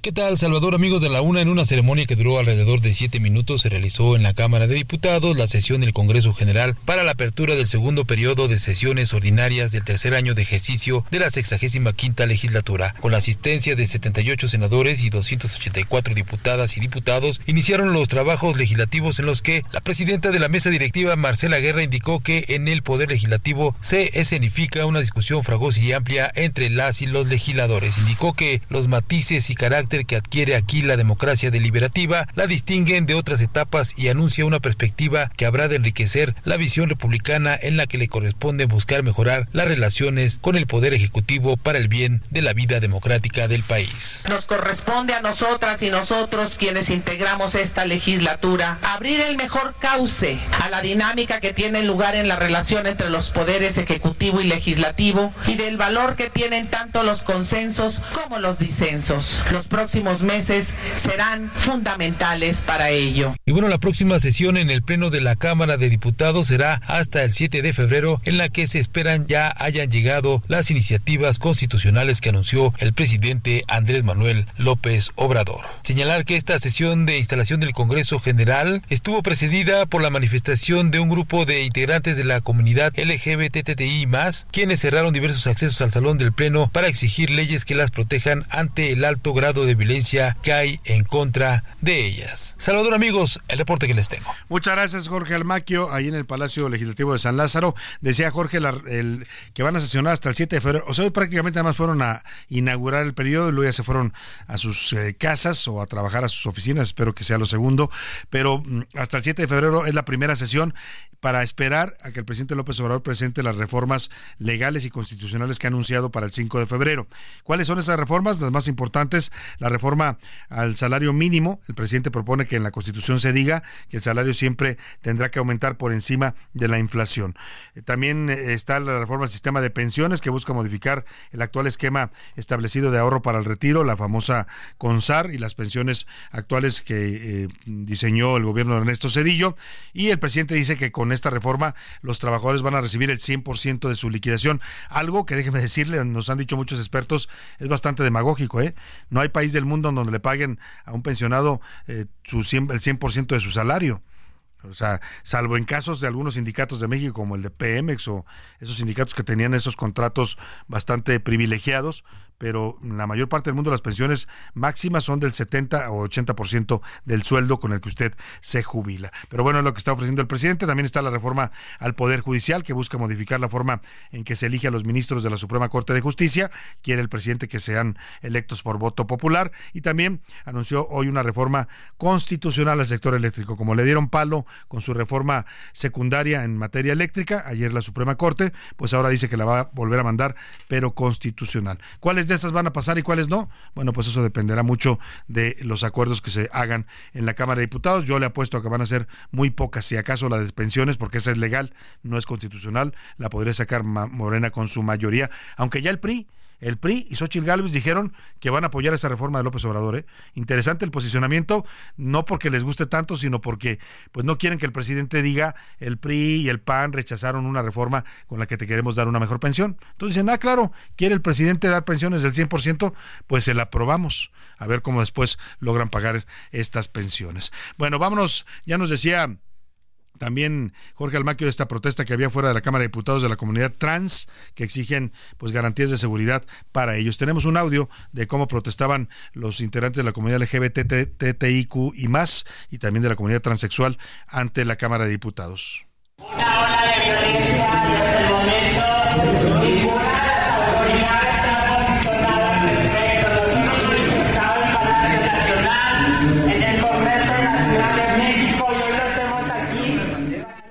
Bueno, ahí están pidiendo, exigiendo a los diputados pues que legislen para que haya más seguridad eh, para esta comunidad, sobre todo la comunidad trans, que suele ser todavía objeto de mucha homofobia y agresiones violentas.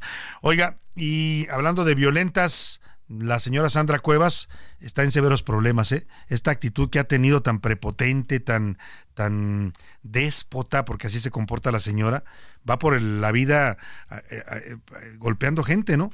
Con, si no es ella, son sus golpeadores. Trae ahí un grupito de, de gentes que no sé si los paga los habitantes de la alcaldía Cuauhtémoc o quién se los paga, pero son como una especie de golpeadores, ¿eh? Yo los he llegado a ver hasta como sicarios. Así la andan acompañando a todos lados, a donde se mueve ella, intimidando a las gentes, empujando a todo mundo, agrediendo a ciudadanos. Y bueno, lo más reciente fue eso, el hecho de, violencia que protagonizó la alcaldesa la semana pasada contra un ciudadano que iba paseando su perrito por el paseo de la Reforma. Ella llega con su carro, este Racer, que no sé qué anda haciendo manejando por la ciudad, un carro de esos que normalmente son para manejar eh, fuera de la ciudad en el campo. Eh, y pues le echan el carro encima, el ciudadano se queja y le reclama a la alcaldesa, y la alcaldesa, ¿por qué no? Lo manda a golpear con sus golpeadores. Hoy ya la demandó incluso penalmente. Iván Márquez nos platica. La alcaldesa de Cuauhtémoc, Sandra Cueva, sigue causando polémica. Incluso ya cuenta con 12 denuncias. Y es que las diputadas locales Ana Villagrán y Silvia Sánchez Barrios emitieron dos denuncias penales en contra de la alcaldesa en la Fiscalía General de Justicia de la Ciudad de México por uso indebido de la fuerza tras golpear al ciudadano Roberto Noricumbo el jueves 25 de enero. También hay otra denuncia por agresión de la mascota de la víctima. Así es como ellos. Entonces es una denuncia pública a los habitantes de Cuauhtémoc, a, la ciudad en general, para que nos fijemos por quién votamos. Villagrán recalcó que la alcaldesa tiene acusaciones por haber liberado y quemado a mariposas en aquel primero de octubre de 2021, cuando la soltó y prendió fuegos artificiales. No pensó que fueran a morir. Mi primera chamba.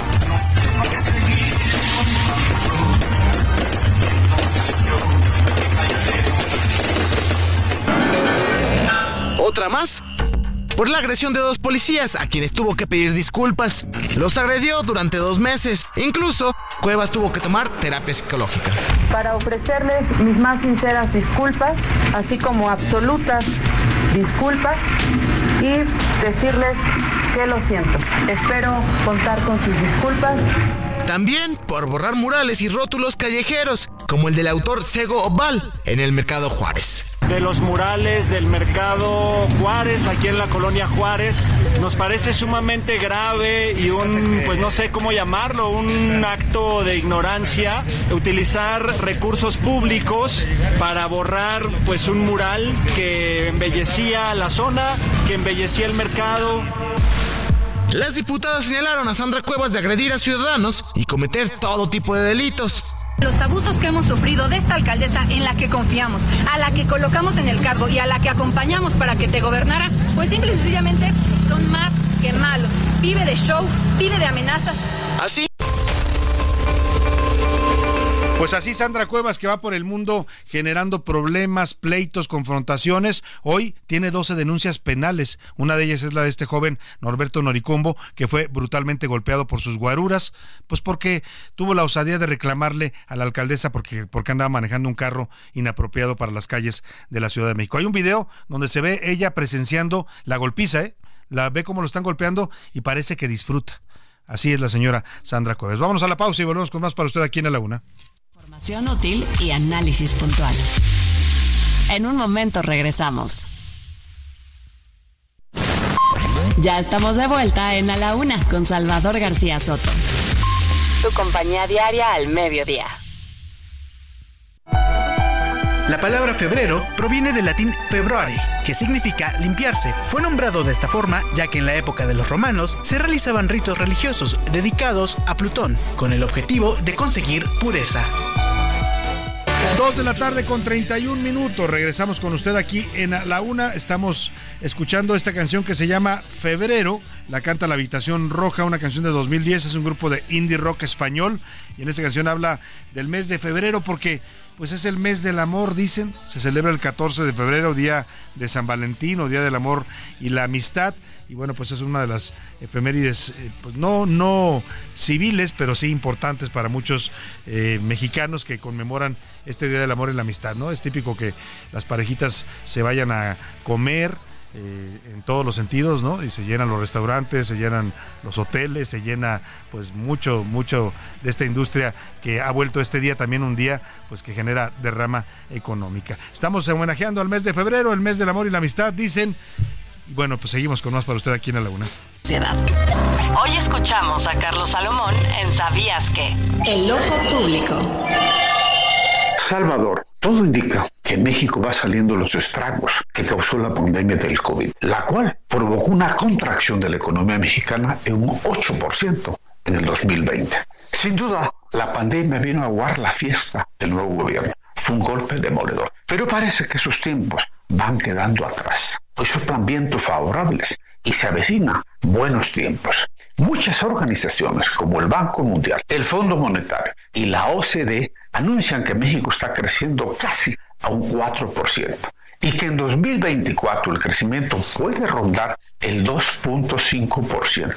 El COVID hizo replantear a los Estados Unidos la necesidad de fabricar autopartes más cerca que hasta hoy se elaboran en China, pero que se pueden hacer en México, gracias a nearshoring. Esto es una gran oportunidad para tener inversiones en plantas que produzcan estas partes importantísimas para la cadena de suministros de la industria automotriz de los Estados Unidos. La misma CEPAL ha anunciado que los programas sociales han permitido la reducción de la desigualdad económica y una disminución de la pobreza en el país, aunque con una inflación oficial que ronda el 5% y que sin duda le resta poder adquisitivo a los salarios mínimos, a pesar de los aumentos que se han implementado. Que crezca la economía es muy importante, pero un crecimiento que ronda el 3% no logra cubrir las necesidades que tiene el país. Tampoco reduce la brecha entre los que menos tienen y los que lo tienen todo.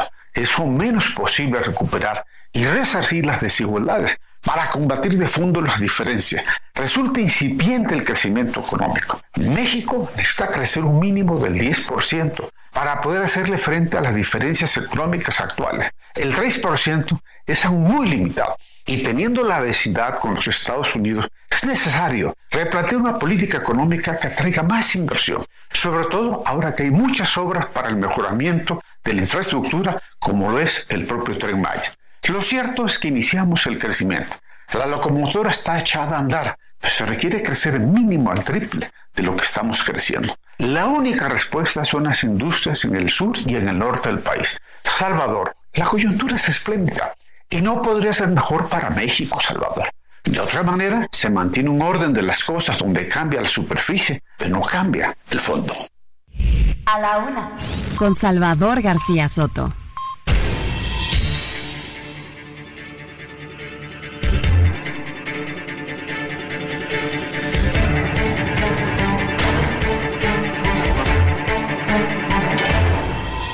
De la tarde con 35 minutos. Regresamos con usted aquí en la una. Tenemos todavía mucha información para compartirle. Escuchamos atentamente a Carlos Salomón y su sabías que la economía post-COVID, qué difícil ha sido para la economía mundial y no me diga para la mexicana recuperarse de la crisis del COVID. ¿eh? Caímos hasta menos 8 del Producto Interno Bruto y pues celebran en el gobierno que crecimos 2.3, 2, sí, pero nada más que nos fuimos hasta menos 8, estamos apenas recuperando, todavía ni siquiera llegamos a los niveles que teníamos prepandemia. Oiga, y vamos a hasta Zapopan, Jalisco, porque hace unos minutos fue asesinado esto está ocurriendo recientemente. El precandidato del Partido Verde Ecologista y de Morena a la alcaldía del municipio de Mascota, Jalisco. Acabamos de hablar hace unos minutos en la primera hora con el magistrado del Tribunal Electoral, Felipe de la Mata, que hablaba clara y puntualmente de lo que está pasando con el narcotráfico y su injerencia en las elecciones. Y aquí hay un ejemplo candidatos que son amenazados, los, los obligan a renunciar y si no renuncian a la candidatura, porque no los quieren narco, quieren poner a otro a modo o quieren favorecer a un partido o a otro, pues los matan. Vamos a esta noticia que nos da lamentable Adriana Luna, parte de la violencia política que está ocurriendo en estos momentos en el país en el marco de las actuales campañas electorales. Te saludo, Adriana Luna, ya en Jalisco. Cuéntanos, buena tarde. Gracias, mi querido Chava. Pues lamentablemente una mala información. Jaime Vera, oriundo de Mascota, Jalisco, estaba transitando en su camioneta hoy por la colonia en eh, Puerta del Sol, en el municipio de Zapopan, cuando en el cruce de las avenidas Moctezuma y Cloutier fue ejecutado. El agresor vestía de negro, es todo lo que se sabe. El coordinador de seguridad en Jalisco, Ricardo Sánchez Berubén, en sus redes sociales informó que la víctima era abanderado del Partido Verde Ecologista para la alcaldía de Mascota. Ya lo decías tú, querido Chava, es una zona que está eh, lamentablemente gobernada em, o más bien amedrentada por el crimen organizado. Las autoridades ya se pusieron en contacto con el Partido Verde Ecologista para eh, tratar de resolver el asunto. El, eh, el infortunado recibió tres eh, balazos en su cuerpo y lamentablemente perdió la vida, chaval. Pues vaya, la violencia política está subiendo de tono en estas elecciones, no es un fenómeno nuevo, ya lo vivimos en el 2021, 103 políticos fueron asesinados en el 2021, 36 de ellos eran candidatos a cargos públicos y en este año, pues ya con esto que nos reporta Adriana Luna, sumamos 8 aspirantes buscaban candidaturas a cargos de elección que han sido asesinados. Uno de los casos más recientes es el de José Alejandro Naredo García, dirigente municipal del PRD, que fue ultimado la mañana del 27 de enero en Cuitláhuac, Veracruz. Ahora también está este caso de este aspirante del Partido Verde a la alcaldía de Mascota, Jaime Vera, que lamentablemente pues esa aspiración le cuesta la vida. Gracias por tu reporte, Adriana. Estaremos atentos a estos problemas allá en Jalisco. Buena tarde. Buenas tardes. Y a las investigaciones, a ver qué dicen las autoridades, ¿eh? porque pues lamentablemente la mayoría de esos casos quedan en la impunidad y pues el narco dice, si no pasa nada, andamos matando candidatos y nadie nos hace nada ya sabe, abrazos no balazos, pues entonces estamos en un riesgo muy grave en las próximas elecciones. Ya el INE documentó, se lo decía yo al magistrado Felipe de la Mata, el INE dijo que 25% de los distritos en los que vamos a votar los mexicanos, los distritos electorales, están afectados por violencia de distintos niveles, pero al final violencia. Vaya tema el de la violencia en el proceso electoral. Oiga, y ayer le informé de algunas renuncias que se están dando, platicamos con Luis Cházaro, que era coordinador de los diputados del PRD, pero se fue de ese partido, dijo que ya no coincidía con la dirigencia de Jesús Zambrano y se declaró diputado independiente. También le anunciamos que Héctor Astudillo, quien fue gobernador priista de Guerrero, también renunció al PRI dijo que el PRI actual ya no lo representaba. Así lo dijo, así lo anunció ayer en una conferencia de prensa desde Guerrero. Ya no me siento del PRI de hoy, que se ha convertido en un grupo sectario, sin ideología, sin debate, ni mucho menos reflexión. He protestado desde que el presidente del PRI nacional se apropió de las facultades de las bases municipales pues ahí está los argumentos que esgrimió ayer Héctor Astudillo, exgobernador de Guerrero, fue gobernador hasta el eh, pasado año 2021, terminó creo que su gubernatura, llegó la morenista Evelyn Salgado y bueno, pues ahora está renunciando al PRI. Tengo el gusto de saludar esta tarde en la línea telefónica justamente al exgobernador de Guerrero, Héctor Astudillo. ¿Cómo está, don Héctor? Buenas tardes. Buenas tardes, Salvador. Me da mucho gusto saludarte. Muchas gracias por la oportunidad en esta entrevista. Gracias. Igualmente lo escuchábamos ayer en esta conferencia que dio para anunciar su renuncia al PRI. Dice usted que el PRI ya no es el mismo y que el dirigente Alejandro Moreno Cárdenas se apropió del partido. Pues mira, ya no es el mismo. Hay una serie de problemas que se han venido eh, inflando y que ha traído como consecuencias que la renuncia mía de ayer no sea la única mi renuncia es una más de las que de las que hay, no soy el que lleva la bandera hasta adelante de las renuncias, pero lo que yo observo es que es algo que va creciendo y que sin duda pues eh, afecta a un partido político, porque un partido político, lo más importante de un partido político, además de su ideología, por supuesto, pues, es su membresía. Y yo creo que la membresía por todos lados se va quebrando. Ahora mis razones las di también ayer eh, te las trato de resumir.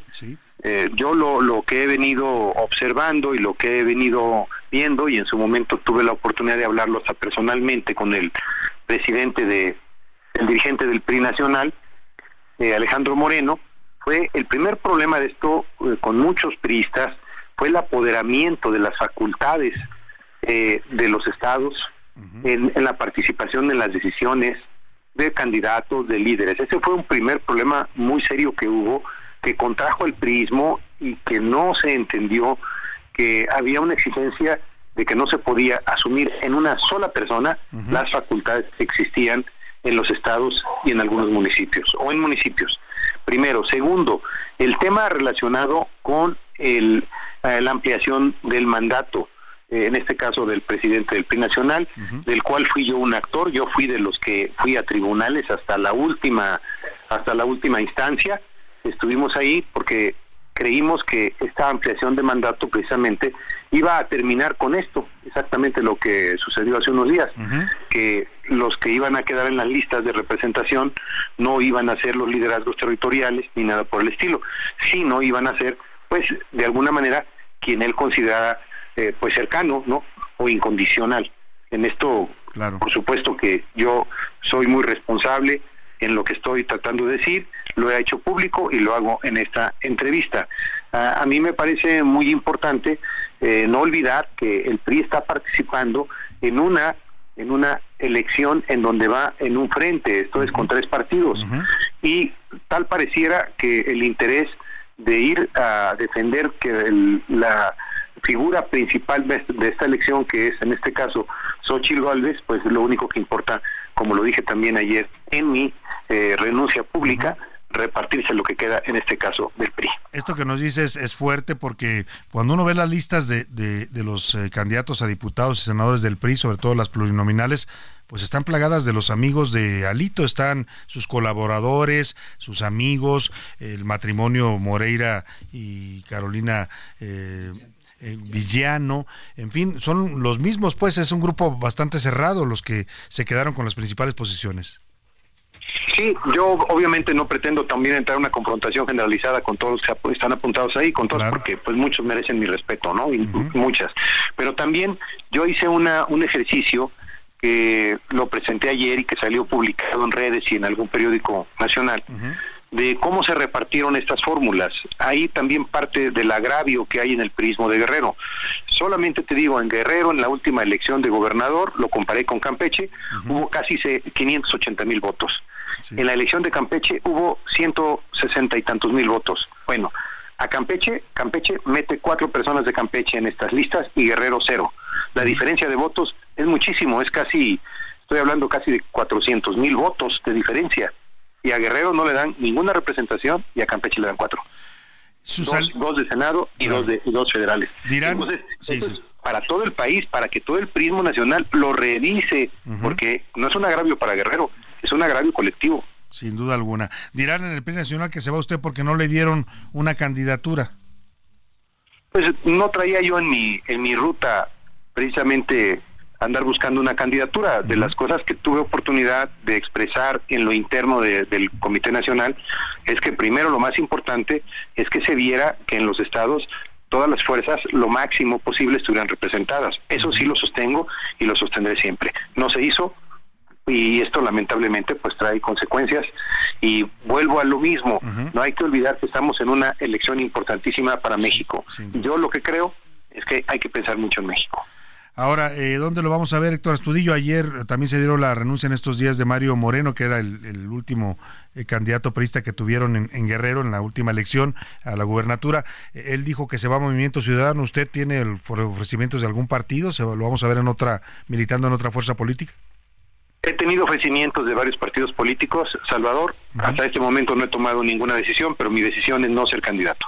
Muy bien, pues estaremos siguiendo de cerca esta decisión y lo que está pasando como fenómeno sin duda alguna en el Partido Revolucionario Institucional, porque bien dice Héctor Astudillo, su renuncia no es la única, es una serie de renuncias, parece que se está desgajando el eh, viejo partido perista. Le agradecemos mucho, eh, Héctor Astudillo, la confianza y estamos atentos. Gracias, Salvador. Muchas, gracias. Ahí están las razones que esgrime Héctor Astudillo. Fue gobernador hasta 2021 de el, eh, estado de Guerrero por el PRI. Lo pierden en esa eh, última elección con Evelyn Salgado. Y bueno, pues pues sí, se está, se está desbaratando el PRI, ¿eh? poco a poco ha ido perdiendo eh, militantes, más los que le quita Morena, más eh, pues, el deterioro de su imagen, en fin. El viejo partido ya no es lo que era. Vámonos a información del último minuto. Quiero ver qué nos tiene José Luis Sánchez. Último minuto en A la Una, con Salvador García Soto. José Luis, ¿qué está pasando? Salvador, te tengo tres notas internacionales, dos de ellas involucran a mexicanos, pero bueno, vamos a arrancar por la más reciente. En estos momentos hay un código rojo en el estado de Georgia, justamente en Estados Unidos. ¿Qué está pasando? Hay un tirador activo. Hace unos minutos se desató una balacera dentro del estacionamiento de la secundaria Springs, en el condado de Cobb, justamente allá en Georgia. La balacera dejó dos personas heridas. No son estudiantes estas personas, estaban en este estacionamiento. Mientras tanto, el campus se encuentra en estos momentos en código rojo. Ha sido sitiado por la policía de este condado allá en Georgia y están intentando detener al agresor. Dos personas heridas, no ha habido muertos, ya los niños fueron desalojados de esta secundaria y hasta el momento es lo que se reporta e iremos a informar. Mandamos saludos allá en Atlanta, Georgia, donde nos escuchan en el Heraldo Radio y vamos a escuchar cómo sonó este tiroteo que lamentablemente deja estas dos personas fallecidas. Cody, they're trying to jump my nigga. You're right, Cody. Niggas holding each other's straps. Oh, oh, shit. Uf. Es fuerte el video, se lo vamos a compartir en este momento en arroba ese García Soto. Desde un auto disparó este tirador, algún enfermo mental, y les dispara a los... Eh, eh, eh, ah, el video, perdóname, está grabado desde un auto, pero se ve el momento en el que les disparan a estos estudiantes de secundaria, el, agresor, pues, y lamentablemente, eh, pues ocurre todo ahí en el estacionamiento de la secundaria. ¿Qué otra información tienes? Vámonos de Estados Unidos hasta Bali, Salvador, en Indonesia, porque hoy, hace unos minutos, fue detenido un cuarto mexicano. Cuatro mexicanos han sido detenidos luego de que el pasado... ¿En Indonesia? En Indonesia. Luego de que el pasado 23 de enero, estos tres de mexicanos atacaran a, eh, con, mano, con, arma de fuego a Turan Mehmet, un empresario turco de 39 años que recibió impactos de bala en el estómago y el brazo eh, luego de intentar ser asaltado por estos tres mexicanos. Afortunadamente el, empresario salió eh, de, este salió con vida de este ataque, sin embargo está grave y hoy fue detenido el cuarto mexicano. Son cuatro mexicanos de 24, 23, 36 y 32 años de edad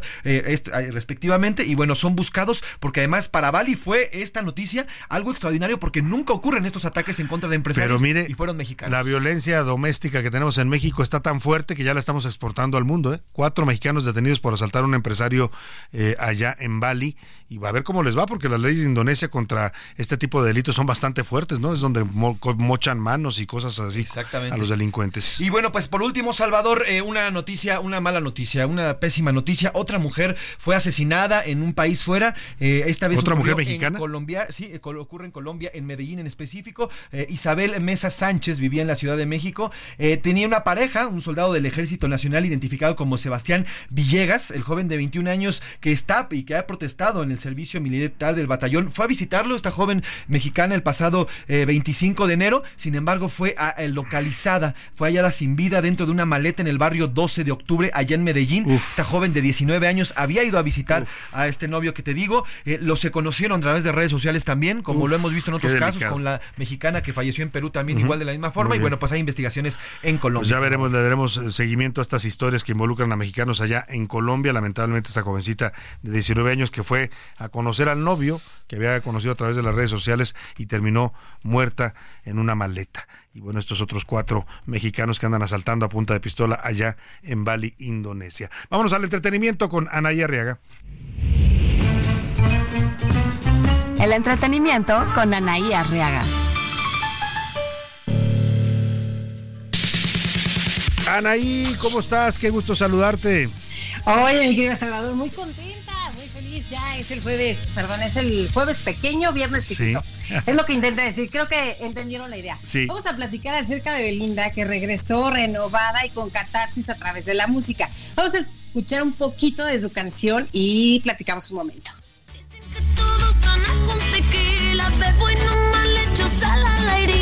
Por lo menos bailo esta canción y saluda a las que están igual que yo.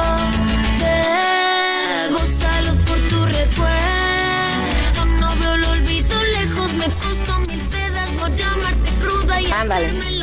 Oye, ¿cuánto le costó olvidar a quién? Eh, mm, bueno, la canción va dirigida y se dice que es para Nodal. Yo no, yo no diría se dice, está más que apuntada a la flecha.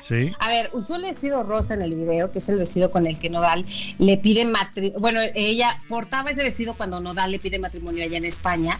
También señala que el anillo que le dio Nodal, pues no valía lo que decían que valía. Recuerda que decíamos que tenía una cantidad que, bueno, podía... Un millón de dólares, una cosa así decían. Dice falso. Sea, sí le tiró mucho a Nodal. Eh, también le dice, oye, te tatuaste mis ojos, te los borraste después. Eh, las cosas no son como parecían y con esto ella intenta limpiar un poco su imagen. El día de ayer fue el lanzamiento de la canción, está haciendo un hitazo en Spotify y en varias plataformas y vamos a esperar la contestación de Nodal, a ver si no le produce una canción tiradera, pues, ¿no? Ya se volvió negocio esto de los famosos de andarse tirando en las canciones, ¿no? Sus rupturas amorosas las monetizan. Es una catarsis, dicen ellos. Yo quisiera también tener ese tipo de catarsis que se vea reflejado. Y ganar dinero. Y ganar dinero mientras le reclamas a la persona. Imagínate, muchos seríamos millonarios. Así es, Anaí. Oye, un fuerte abrazo, mi querido Salvador. Muchas gracias. pórtense muy mal, pero cuídense muy bien. Muchas gracias, Anaí Arriaga. Y nos ligamos directo con el señor Oscar Mota, que nos tiene más información deportiva. Señor Mota. Querido Salvador, amigos, nuevamente, eh, a mí me encantaría ese tema de ganar este dinero por refrescársela a alguien, entonces sí. funciona, ¿no? Recordarles rápidamente a los amigos que nos están escuchando, Lewis Hamilton correrá para Ferrari a partir del 2025. Querido Salvador, el día de ayer, Pumas 2 a 2 contra el equipo de Necaxa, ganó el equipo de Pachuca 4 a 3. El partido estuvo interesante, el de Pumas y de vuelta parecía eh, de CU a Indios Verdes, etcétera, porque de un lado para otro, pero lo más importante fue lo siguiente y les voy a platicar. A ver, vamos a escuchar rápidamente lo que sucedió en el estadio, lo que se escuchó en el estadio y les platico el contexto.